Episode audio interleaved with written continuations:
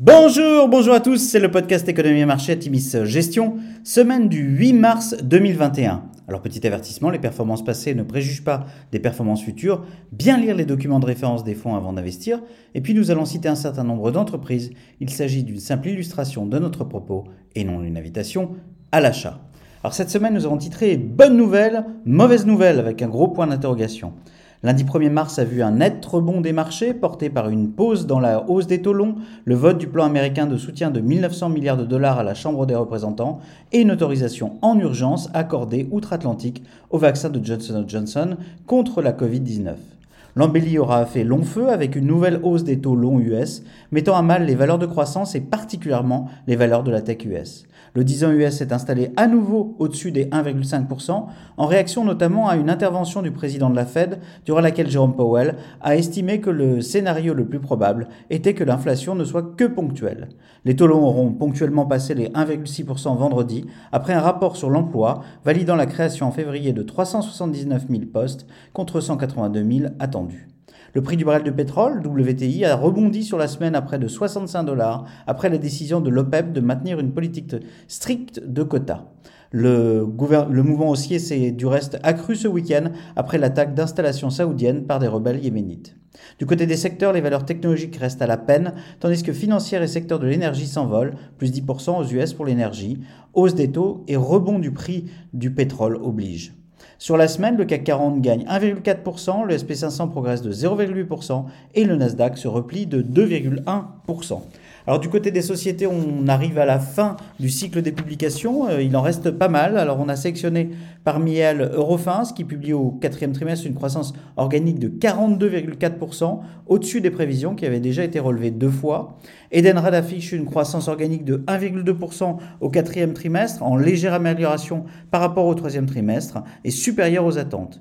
Qui ont publié un quatrième trimestre supérieur aux attentes avec un EBIT de 547 millions d'euros, 4% au-dessus des attentes la croissance au dernier trimestre est supérieure à ce qu'anticipait même le management, notamment porté par un très fort dynamisme de la division logistique.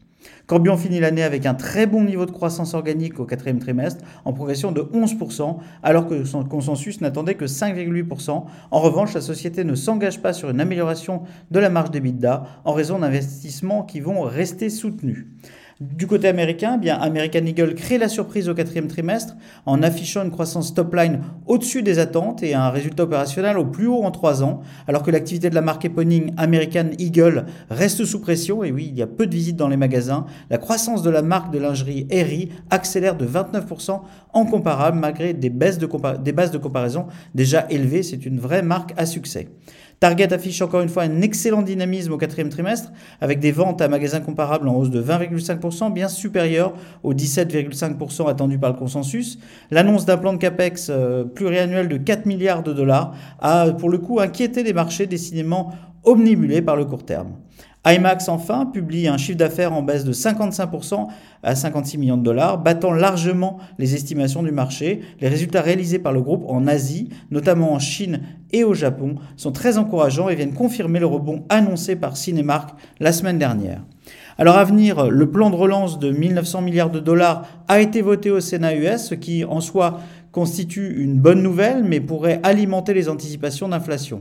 De fait, les shorts sur le 10 ans US continueront à peser durant les prochains jours, et les investisseurs regarderont de près les chiffres de l'inflation US publiés mercredi. Sur le front sanitaire, Joe Biden a déclaré que les USA seraient à même de vacciner l'ensemble de la population adulte américaine d'ici fin mai, deux mois avant les prévisions initiales.